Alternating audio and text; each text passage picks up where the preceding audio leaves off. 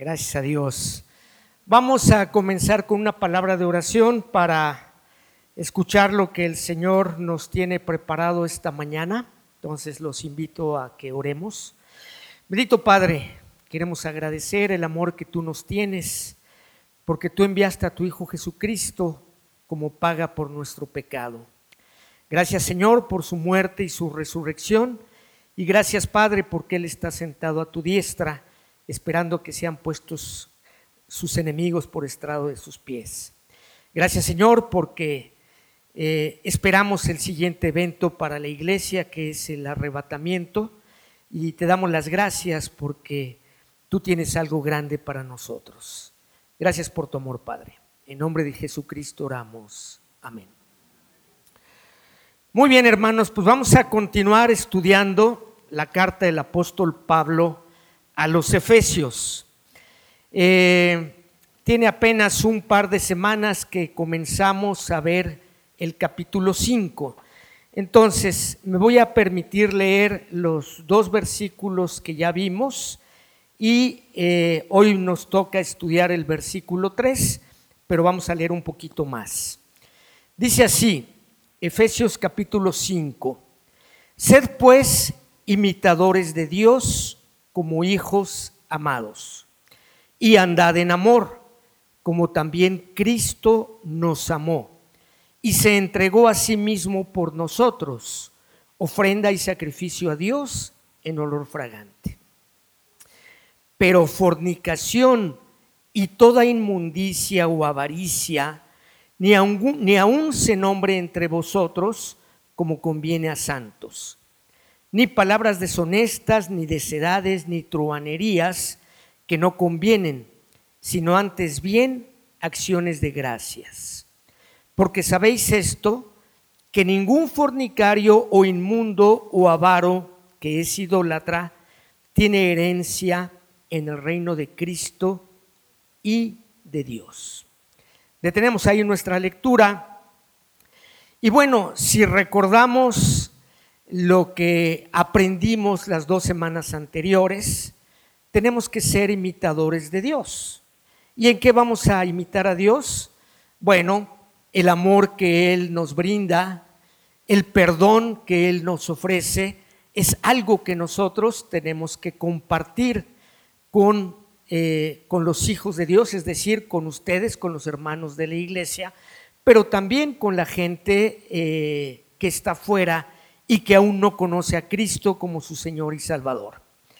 Entonces, tenemos que imitar a Dios y para conocer cómo imitarlo, pues definitivamente tenemos que conocer quién es Él, qué dice, qué enseña, y esto solamente lo encontramos en la Biblia, que es su palabra.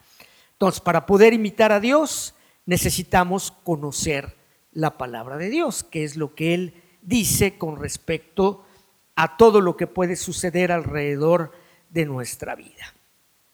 Y entonces dice el versículo 2, y andad en amor como Cristo nos amó.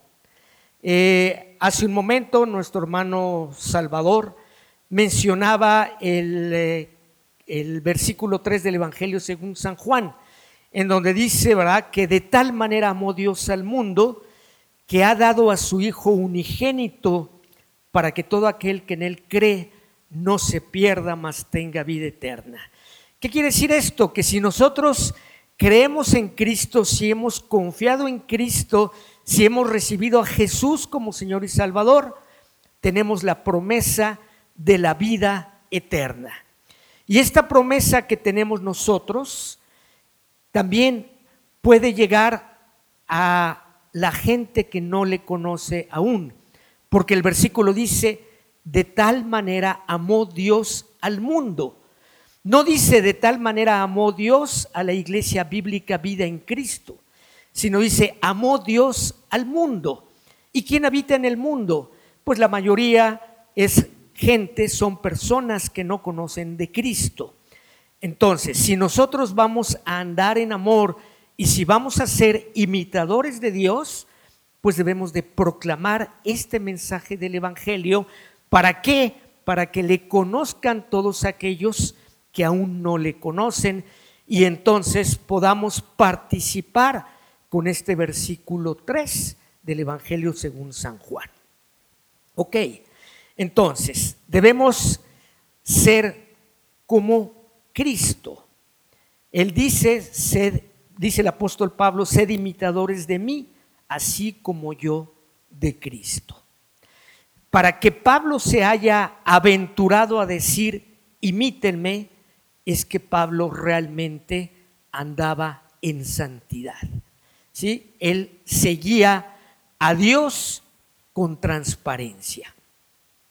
Entonces, es algo que nosotros tenemos que imitar de Pablo para poder ser imitadores de Dios. Y este tema que vamos a tocar el día de hoy, para algunos puede resultar incómodo, para otros tal vez no tanto, pero es importante mencionar todo lo que dice la escritura y ahondar en todo lo que dice la escritura porque es palabra de Dios. Dice entonces el libro de Efesios, la carta del apóstol Pablo a los Efesios, en el capítulo 5, versículo 3. Pero fornicación y toda inmundicia o avaricia, ni aun se nombre entre vosotros como conviene a santos. ¿Y qué es eso de fornicación? ¿Sí? Probablemente lo hemos oído ya varias veces, lo hemos leído, tal vez algunos que tenemos un poco más de tiempo en Cristo entendemos a qué se refiere, pero para otros puede resultar algo lejano o algo desconocido. La palabra fornicación viene eh, de la palabra porneia, que significa pornografía. Y podríamos decir, de acuerdo al diccionario, al diccionario bíblico, que la palabra fornicación se refiere principalmente al acto de mantener relaciones sexuales fuera del matrimonio. Eso es la fornicación, mantener relaciones sexuales fuera del matrimonio. Entonces, ¿quién puede cometer este acto de fornicación o este pecado de fornicación? Cualquiera de los que estamos aquí. No quiere decir que debemos cometerlo por el hecho de que podamos cometerlo. No se necesita estar casado para decir, ah, es que está fornicando. Cualquier soltero puede cometer fornicación. Cualquier casado también puede cometer fornicación solo que en este caso se le llama adulterio.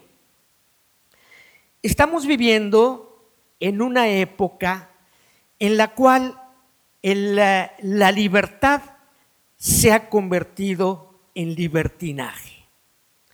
Actualmente eh, nuestros jóvenes dicen, oye, fíjate que me invitaron a salir y este y pues me voy el fin de semana. ¿Cómo que te vas el fin de semana y con quién te vas? Pues me invitó mi novio. ¿Y cómo? ¿Y, y quiénes van? ¿Sus papás o qué? No, él y yo vamos solitos. Generalmente, y bueno, es lo que nos ha mostrado la sociedad, cuando dos jóvenes se van, pues no rentan habitaciones separadas.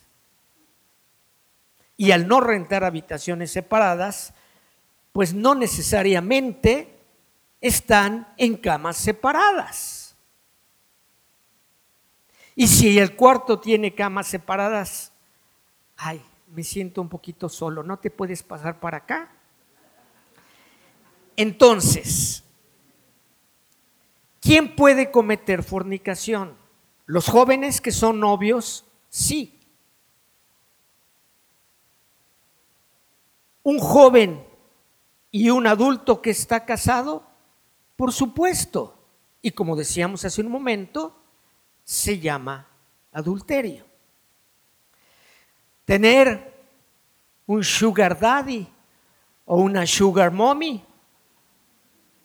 Por supuesto que también es fornicación y seguramente también es adulterio.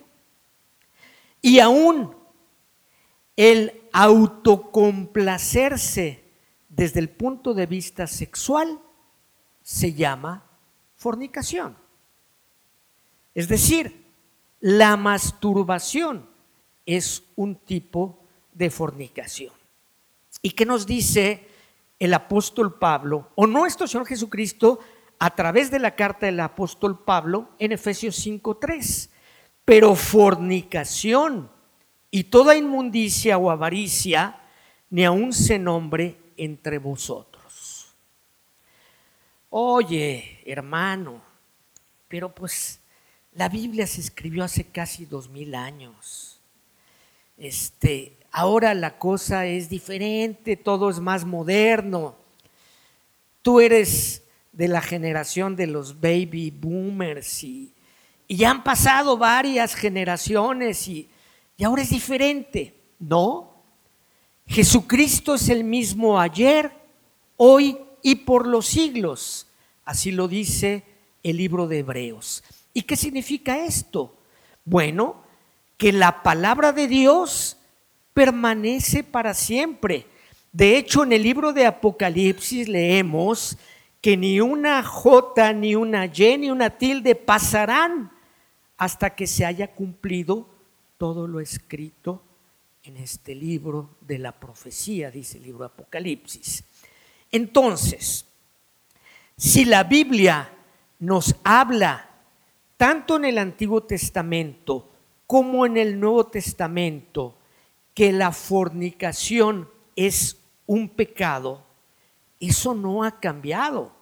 Aunque estemos en el siglo XXI, eso no ha cambiado nada. ¿Por qué? Porque son reglas, son principios que Dios ha dado. ¿A quién se los dio? en el Antiguo Testamento al pueblo de Israel. Y en el Nuevo Testamento Jesucristo nos confirma esto de que la fornicación no es algo permitido por Dios. Volvemos a leer, pero fornicación y toda inmundicia o avaricia ni aun se nombre entre vosotros.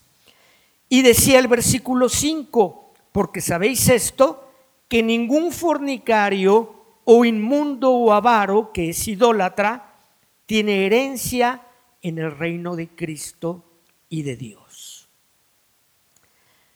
Somos creyentes en Cristo.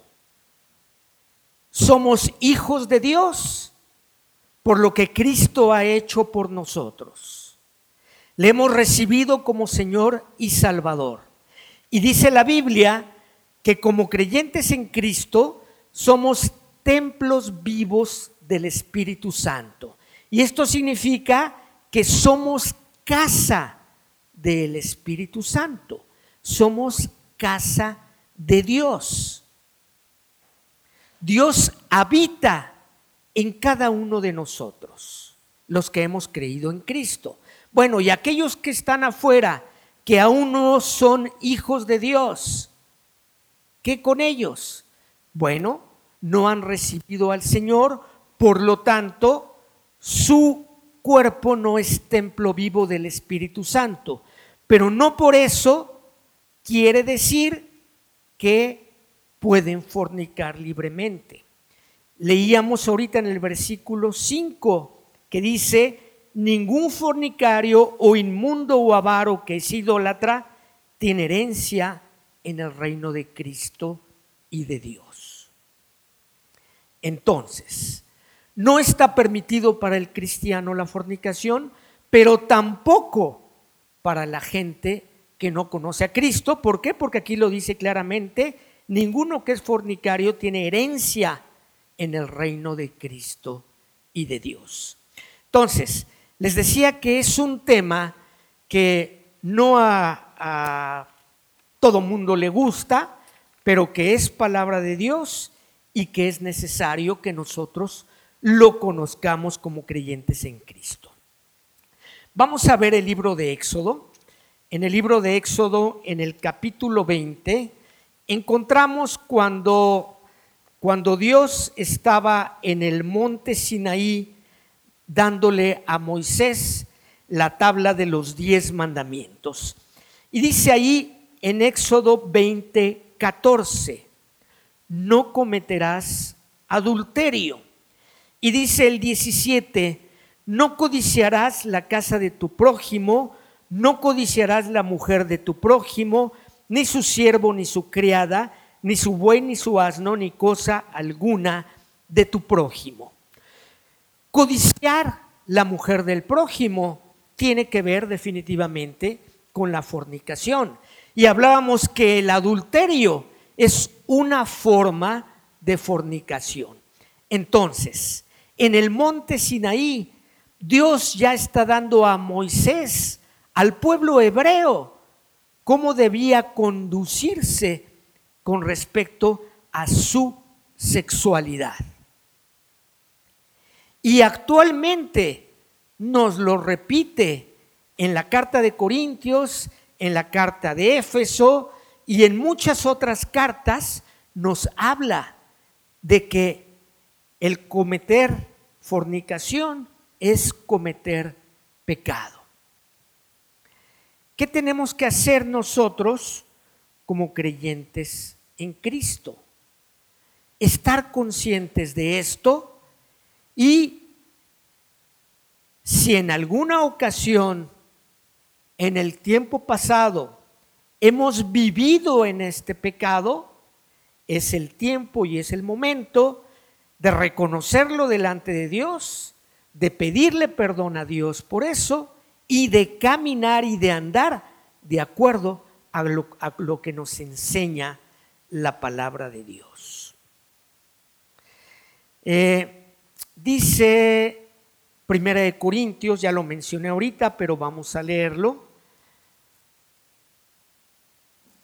Busquemos 1 Corintios capítulo 6. Y dice así, eh, ¿o ignoráis que vuestro cuerpo es templo del Espíritu Santo, el cual está en vosotros, el cual tenéis de Dios y que no sois vuestros? ¿Qué es nuestro cuerpo? es templo vivo del Espíritu Santo. Y mi dedo, mi mano, forma parte de mi cuerpo, sí. Por lo tanto, no debe utilizar mi mano para pecar. Mi ojo forma parte de mi cuerpo, sí. Y es entonces parte de la casa del Espíritu Santo, por supuesto que sí. Entonces no debo usar mis ojos para la fornicación. Y lo mismo con respecto a mis oídos y cualquiera de mis tejidos u órganos de mi cuerpo. ¿Por qué? Porque cualquier tejido u órgano de mi cuerpo forma parte de un todo que es que soy yo. Y yo formo parte del cuerpo de Cristo, es decir, formo parte de la iglesia. Entonces, el creer en Cristo me hace diferente a las personas que no creen en Cristo en el sentido de que soy templo vivo del Espíritu Santo y en el sentido que forma que formo parte del cuerpo de Cristo. Todos nosotros que hemos creído en Cristo y que le hemos recibido como Señor y Salvador, formamos parte del cuerpo de Cristo. ¿Puedo yo tomar parte del cuerpo de Cristo y utilizarlo para la fornicación? No. ¿Por qué? Porque es un pecado delante de Dios. ¿Y en qué afecta? afecta en la santidad de Dios. Dios es santo santo, santo. Si nosotros vamos a definir a Dios, la mejor definición es esta, nos lo enseñaba nuestro hermano Marcos Vázquez hace varios domingos, y es que nuestro Dios es santo, santo, santo. Y si nosotros somos sus hijos y Él envió a su Hijo Jesucristo para pagar por nuestros pecados, y ahora leemos en Efesios que tenemos que ser imitadores de Dios, entonces tenemos que buscar esa santidad. Si nosotros no estamos buscando la santidad que Dios demanda de nosotros, lo más seguro es que estemos cayendo en pecado. Y no solamente en este pecado de fornicación, existen en el número de pecados que podemos cometer. Hoy nos tocó estudiar este versículo 3 del capítulo 5 de Efesios, que habla con respecto a la fornicación. Entonces, ¿le está permitido a un joven soltero tener una novia? Sí. Pero le está permitido a ese joven soltero traspasarse en besos y caricias inadecuadas con la novia? La respuesta es no. ¿Por qué? Porque ahí comienza la fornicación. No se necesita un acto sexual terminado para decir están cayendo en fornicación. Habiendo caricias inadecuadas es suficiente para que estén en fornicación. Le está permitido a un joven el autocomplacerse, es decir, el caer en masturbación. No. ¿Por qué? Porque viene asociado a cuestiones mentales que tienen que ver con sexo eh, fuera del matrimonio o con un sexo que no le corresponde. Entonces, esto delante de Dios se llama pecado.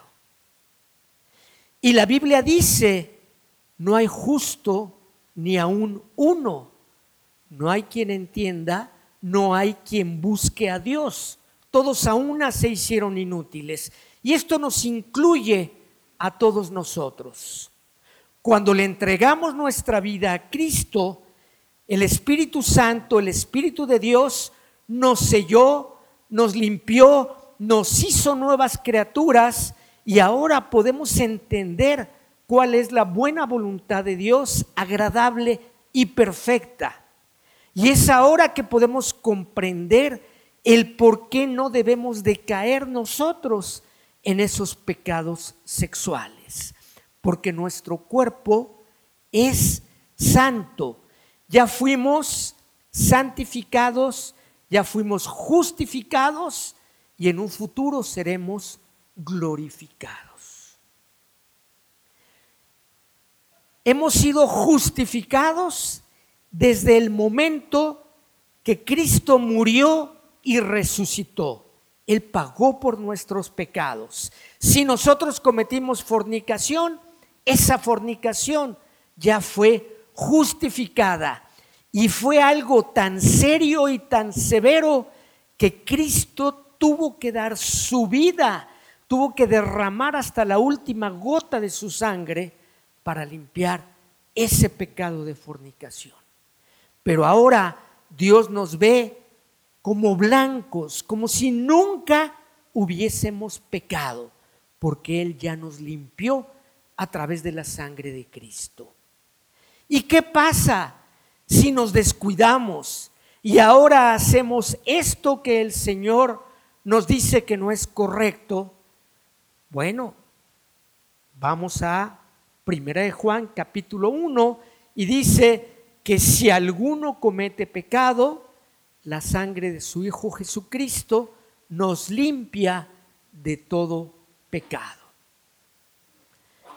hay una advertencia y es claro lo que dice Dios en su palabra, que ningún fornicario, ¿verdad?, podrá entrar al reino de Dios. Y si nosotros nos asomamos ahora a una universidad, a una escuela preparatoria, a un bar, una, un lugar de, de reunión de mucha gente, nos vamos a dar cuenta que la mayoría de la gente fornica. Hay una película en donde el apellido de uno de los protagonistas es Fornica, la familia Fornica. ¿Y qué hay con respecto a eso? La palabra de Dios es clara. Dios es santo, santo, santo. Y nosotros tenemos que ser imitadores de Dios. Eso nos está enseñando el libro, la carta a los Efesios. Y así es entonces como debemos de actuar. Les voy a invitar a que vayamos el libro al libro de Proverbios.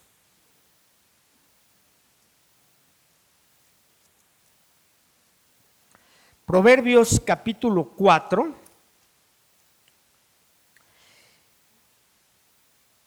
Y dice aquí la palabra, pensando en, en, una, en, en algún joven que dijera, oye hermano, oye mamá, oye papá, es que esta chava me encanta, es linda, eh, me procura, me llena, eh, estoy listo para, para estar con ella. Bueno, ¿y ya te vas a casar? No, no, pero ¿cómo? No tengo dinero. Pues no dices que estás listo. Este sí, pero es que yo la amo. Dice Proverbios 4, versículo 23. Sobre toda cosa guardada, guarda tu corazón, porque de él mana la vida. No solo los jóvenes, también nosotros adultos y aquellos que están en la tercera edad, ¿verdad? ¿Quién sabe quiénes? Sobre toda cosa guardada, ¿en quién ponemos los ojos? de quién nos enamoramos, a quién estamos tratando de, de agradar, porque mucho de eso depende nuestro futuro y depende la relación personal que vayamos a tener con Cristo. Si nosotros, solteros, nos fijamos en una pareja que no es creyente, que es una excelente profesionista, que, que como persona es muy humano, que ama a sus padres, pero que no es creyente en Cristo y que no quiere saber nada de Dios, bueno, lo más probable es que no te vaya a acercar esa persona a Dios, sino al contrario, te va a alejar de Dios y tu fe se va a tambalear. Sobre toda cosa guardada, guarda tu corazón, dice la palabra. Entonces, ¿en quién debemos poner los ojos solteros? En alguien creyentes en Cristo que son profesionistas. Y es que me gustaría que fuera güera y de ojos verdes. Pues también las hay probablemente no en nuestro país, ¿sí? Pero si te vas a Canadá, Estados Unidos o a, a un país anglosajón, la vas a encontrar güerita y de ojos verdes. Hermanos, tenemos que tener de verdad cuidado. ¿Por qué? Porque se trata de nuestra relación con Dios. Se trata de agradar a Dios. Si tienes una novia o un novio que no es creyente en Cristo y que está acostumbrado a que, como dice el mundo, no tiene nada de malo que se vayan a vivir juntos, que prueben si se aguantan, si se entienden, bueno, pues entonces después que se casen. Lo hemos escuchado muchas veces y de diferentes personas y de diferentes familias. Ya hasta hemos dicho, ¿cómo es posible? Yo no sabía que esa familia pensara de esa manera. Pero entonces, hermanos, es importante fijarse cómo piensa esa persona y cómo piensa la familia de esa persona. ¿Qué es lo que creen? ¿Cuáles son sus costumbres? ¿Por qué? Porque en el momento que se unan en matrimonio, ya no serán más dos, sino una sola carne.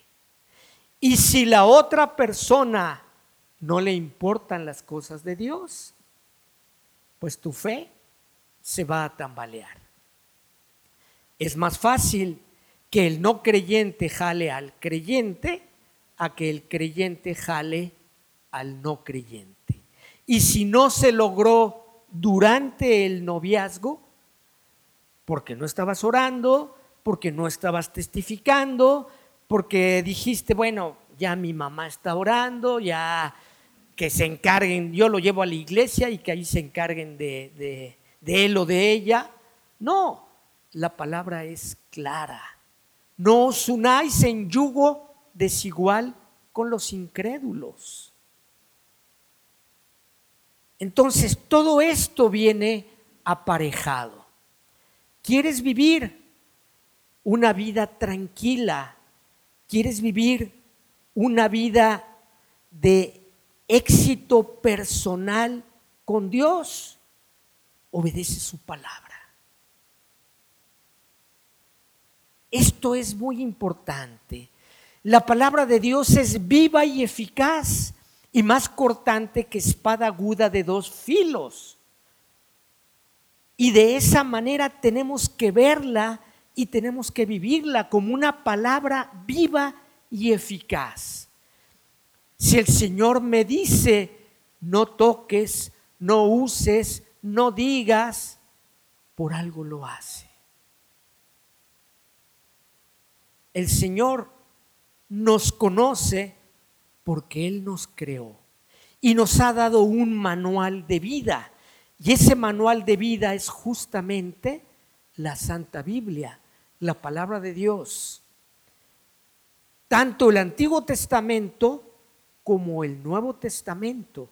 Ahí encontramos la palabra de Dios y ahí encontramos la voluntad de Dios para nuestra vida, para la vida de nuestra familia y para toda la gente que lo necesite. ¿Y quién lo necesita? Todos los que estamos aquí lo necesitamos. ¿Por qué?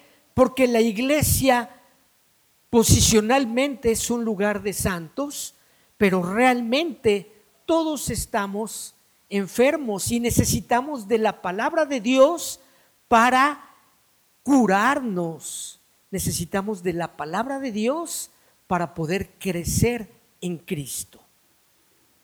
Entonces, hablando de sexualidad, el actuar del mundo es muy diferente al lo que Dios nos manda en su palabra.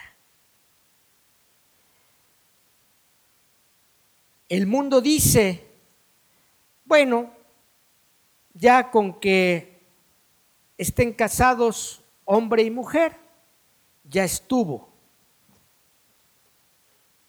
Cristo dice, no os unáis en yugo desigual con los incrédulos. Entonces, para un creyente en Cristo, no es suficiente con que tu pareja sea heterosexual. Es indispensable que tu futuro esposo o tu futura esposa sea creyente en Cristo. Eso es lo que nos enseña la Biblia. Puede ser muy fácil para un no creyente en Cristo divorciarse. Es decir, si no funcionan las cosas, me divorcio. Y por eso es que quiero probar primero. ¿Sí? Probamos seis meses y si nos va bien, nos casamos. Eso no enseña la Biblia. La Biblia dice que si no tienes don de continencia, que te cases. Porque más vale casarse que estarse quemando. Pero también dice lo que ya leímos en Proverbios, sobre toda cosa guardada, guarda tu corazón. No te vas a casar con la, con la mujer idónea que viste en la revista de vanidades. ¿Sí? preciosa 90, 60, 90. ¿Por qué? Porque no sabes cómo está su corazón. No sabes cómo está su vida espiritual. Y si va a ayudarte a crecer, si va a permitir que juntos crezcan en el Señor. Para que nos multipliquemos. La creó para que la disfrutemos pero para que la disfrutemos dentro de los parámetros que Él dio, es decir, marido y mujer. Así es como creó la sexualidad. ¿Qué sucedía cuando eh, se estaba formando la primera iglesia y decían los los apóstoles que tenían principios judíos y que tenían enseñanzas judías con respecto a toda la gente que vivía allá en este en Israel y en particular en Jerusalén. Les voy a invitar que abran sus Biblias en el, en el libro de los Hechos capítulo 15.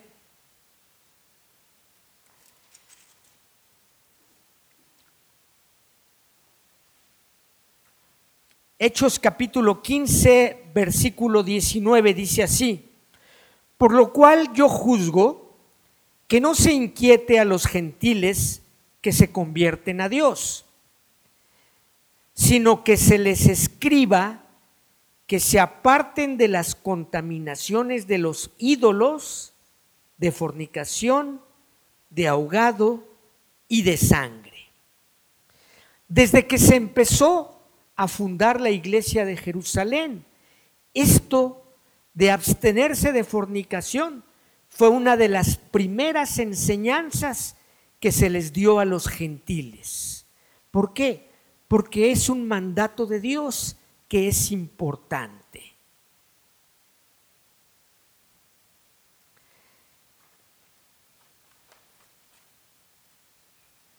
Dice Vamos a buscar ahora 1 Corintios, al capítulo 6 los invito a que vayan.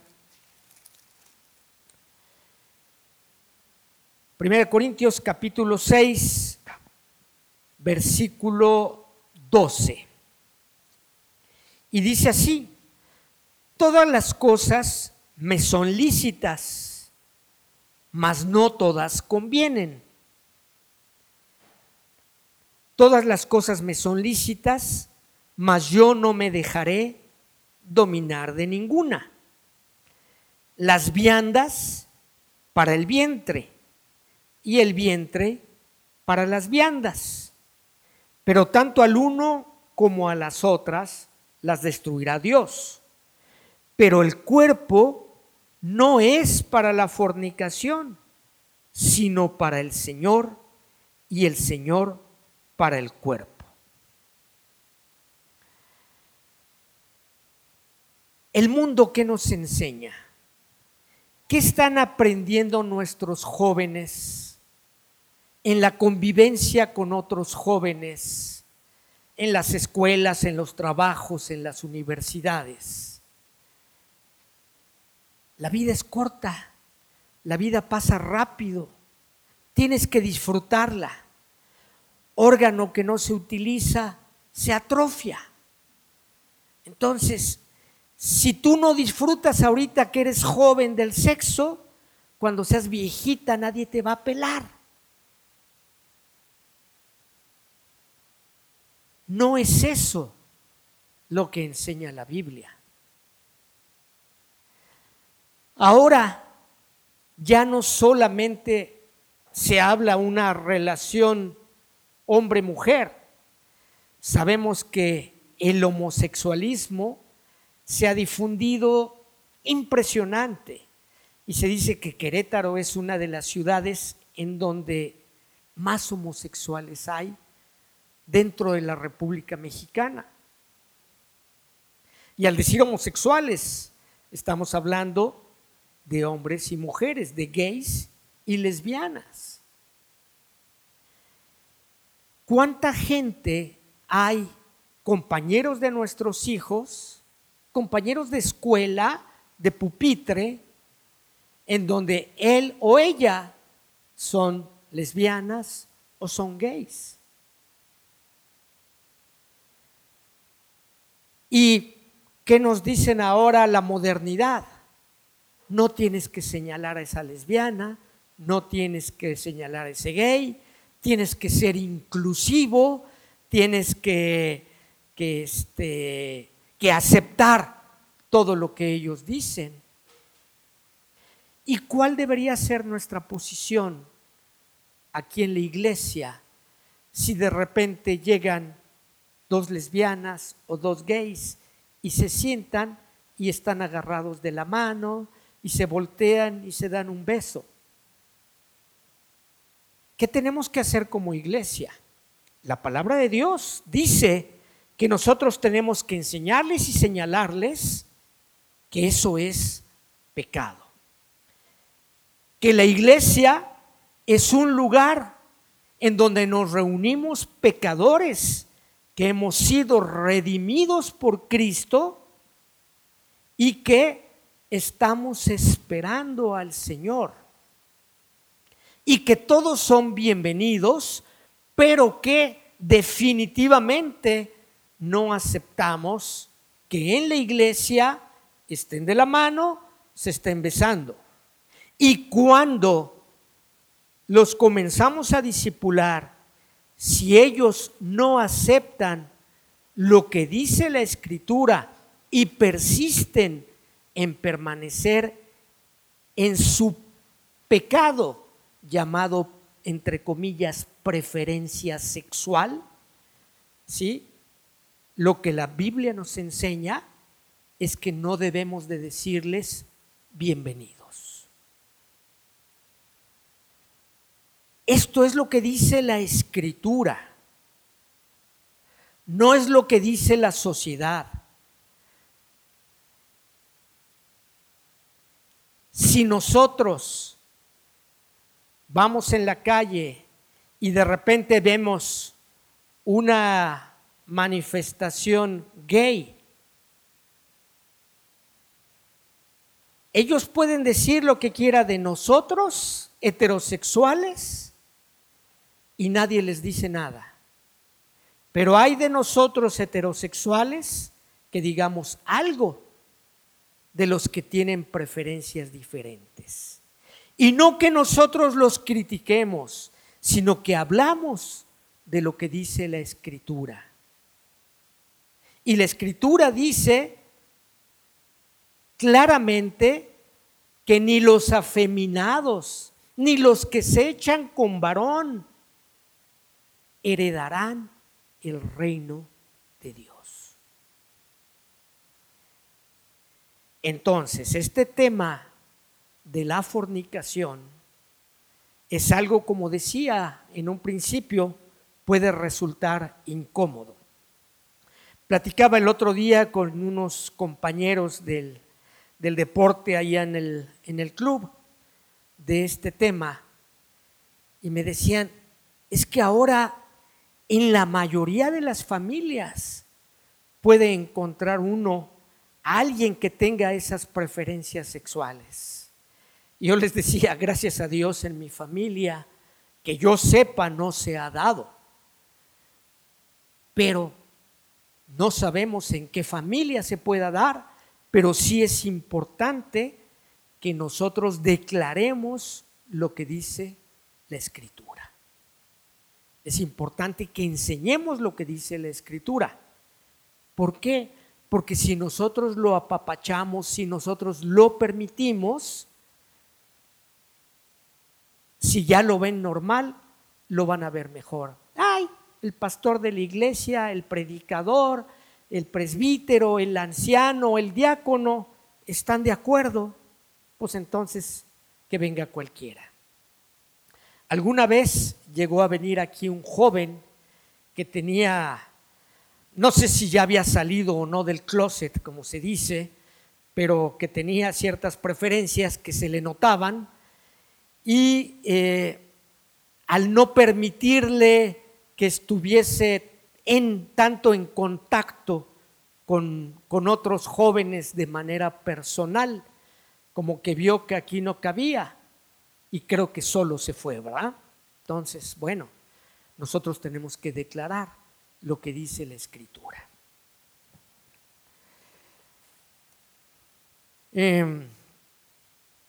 Eh, continuamos leyendo aquí en 1 Corintios capítulo 6. Dice, pero el cuerpo no es para la fornicación, sino para el Señor y el Señor para el cuerpo dice el versículo 14. Y Dios que levantó al Señor también, también nos levantará con su poder.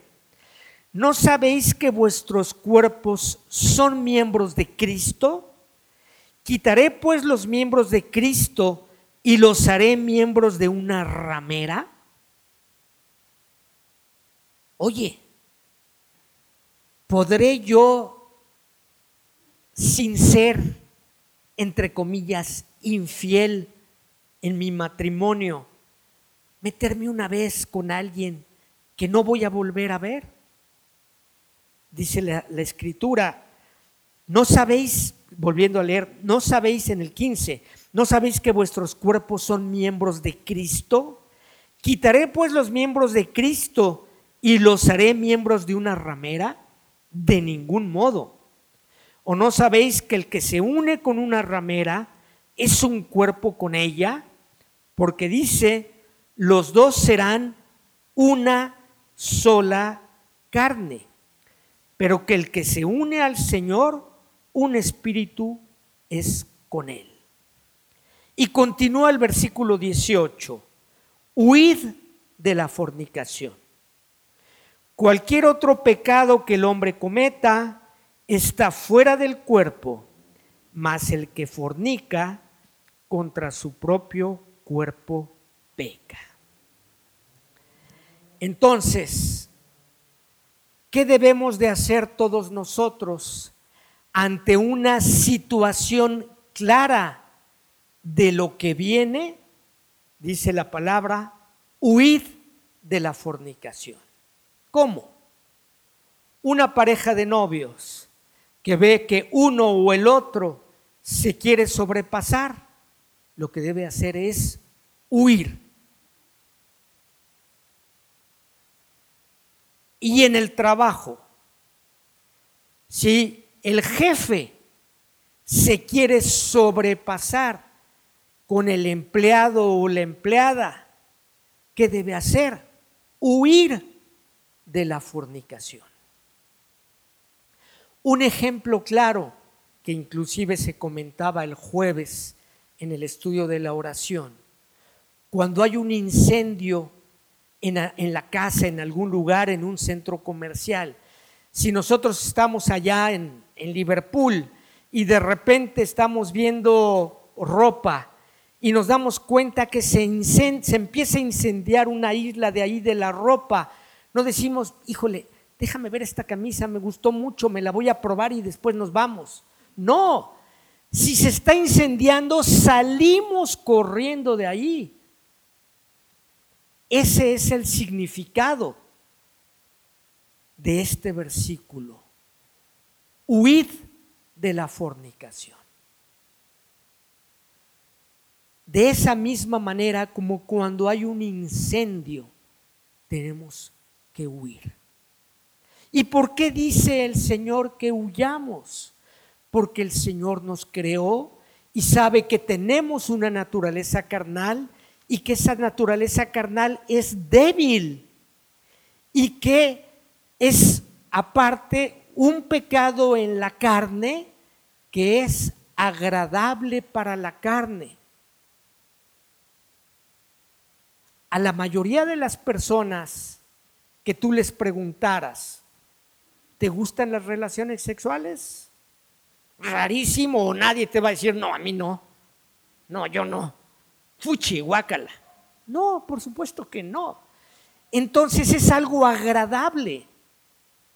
Pero delante de Dios, si no es dentro del matrimonio, se llama fornicación y lo que Dios nos dice es huye como si hubiera un incendio. Dice, huid de la fornicación. Cualquier otro pecado que el hombre cometa está fuera del cuerpo. Quiere decir que si nosotros caemos en fornicación, el pecado queda en el cuerpo. Y si nosotros formamos parte de la iglesia, formamos parte del cuerpo de Cristo. Y tomaré el cuerpo de Cristo para formar parte de una ramera. Y acabamos de leer que dice, de ninguna manera. Es importante entonces este tema. Mas el que fornica contra su propio cuerpo peca. Y dice el versículo 19, ¿O ignoráis que vuestro cuerpo es templo del Espíritu Santo, el cual está en vosotros, el cual tenéis de Dios y que no sois vuestros? Nuestro cuerpo no es nuestro. Nuestro cuerpo ha sido prestado por Dios y tenemos que dar cuentas de este cuerpo. Entonces, bien conviene que seamos obedientes a la palabra de Dios. Y si regresamos a Efesios ya para terminar, en Efesios 5, adelantándonos al versículo 5, que lo vamos a ver en otros domingos, dice, porque sabéis esto, que ningún fornicario o inmundo o avaro que es idólatra tiene herencia en el reino de Cristo y de Dios. Si tú eres creyente en Cristo, si Jesús es tu Señor y Salvador, no deberías vivir en fornicación. ¿Por qué? Aquí dice que ningún avaro, ningún fornicario, ningún inmundo tiene herencia.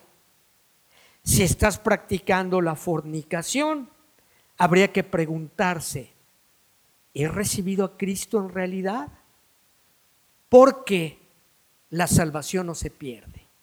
No es que ya soy salvo y ahora soy fornicario, pero sigo siendo salvo.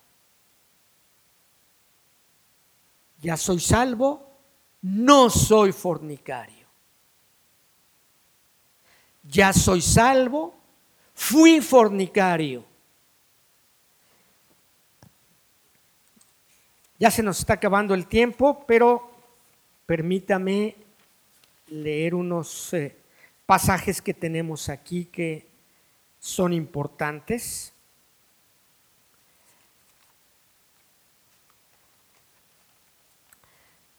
Vamos a buscar Primera de Pedro, capítulo 4.